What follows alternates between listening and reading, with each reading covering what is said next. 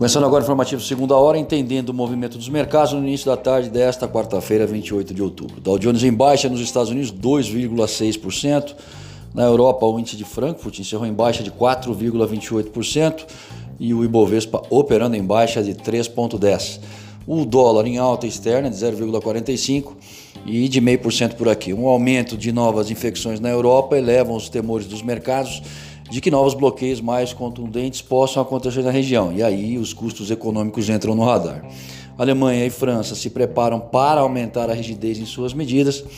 O número de novas infecções tem preocupado os agentes que observam aí é, o crescimento nos casos da zona do euro e também nos Estados Unidos, aos milhares em ambos os lados.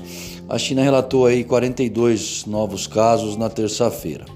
O momento é turbulento também pelas eleições americanas e o investidor busca por proteção em virtude da possibilidade de novos lockdowns impactarem de forma negativa as economias, trazendo desconforto sobre o crescimento global, ampliando a cautela e a aversão a risco, o que impõe pressão nas cotações.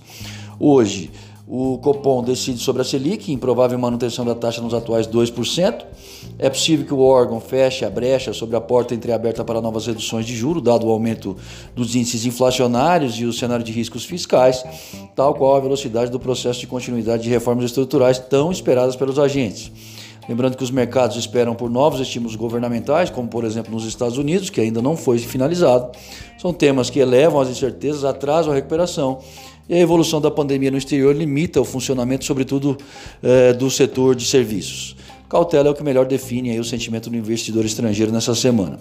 Com todos esses elementos fazendo parte do jogo, o Banco Central Brasileiro realizou leilão de moeda à vista nessa manhã, vendeu um pouco mais aí, de um bilhão de dólares, minimizando um pouco os efeitos do mau humor e oferecendo liquidez.